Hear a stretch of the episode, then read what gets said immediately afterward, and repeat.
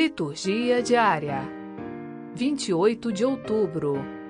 Festa de São Simão e São Judas Apóstolos. Primeira leitura. Efésios capítulo 2, versículos 19 a 22. Leitura da carta de São Paulo aos Efésios. Irmãos, já não sois mais estrangeiros nem migrantes, mas concidadãos dos santos. Sois da família de Deus. Vós fostes integrados no edifício que tem como fundamento os apóstolos e os profetas, e o próprio Jesus Cristo como pedra principal. É nele que toda a construção se ajusta e se eleva para formar um templo santo no Senhor. E vós também sois integrados nesta construção para vos tornardes morada de Deus pelo Espírito. Palavra do Senhor. Graças a Deus.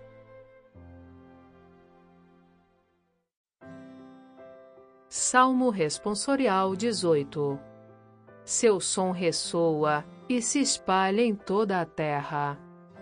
Os céus proclamam a glória do Senhor, e o firmamento a obra de suas mãos. O dia ao dia transmite esta mensagem. A noite à noite publica esta notícia. Não são discursos, nem frases ou palavras, nem são vozes que possam ser ouvidas. Seu som ressoa e se espalha em toda a terra. Chega aos confins do universo a sua voz. Seu som ressoa e se espalha em toda a terra. Evangelho. Lucas capítulo 6, versículos 12 a 19. Proclamação do Evangelho de Jesus Cristo segundo Lucas. Naqueles dias, Jesus foi à montanha para rezar e passou a noite toda em oração a Deus. Ao amanhecer, chamou seus discípulos e escolheu doze dentre eles aos quais deu o nome de apóstolos: Simão, a quem impôs o nome de Pedro, e seu irmão André, Tiago e João, Filipe e Bartolomeu, Mateus e Tomé, Tiago, filho de Alfeu, e Simão, chamado Zelota, Judas, filho de Tiago, e Judas Iscariotes, aquele que se tornou traidor. Jesus desceu da montanha com eles e parou num lugar plano.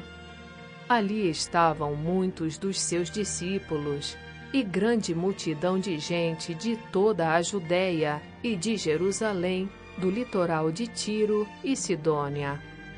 Vieram para ouvir Jesus e serem curados de suas doenças.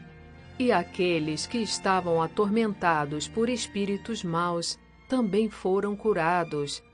A multidão toda procurava tocar em Jesus, porque uma força saía dele e curava a todos. Palavra da salvação. Glória a vós, Senhor.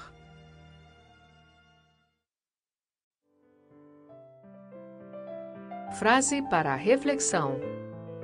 A prosperidade tem atrativos que encantam os sentidos e adormecem a razão. São Francisco de Sales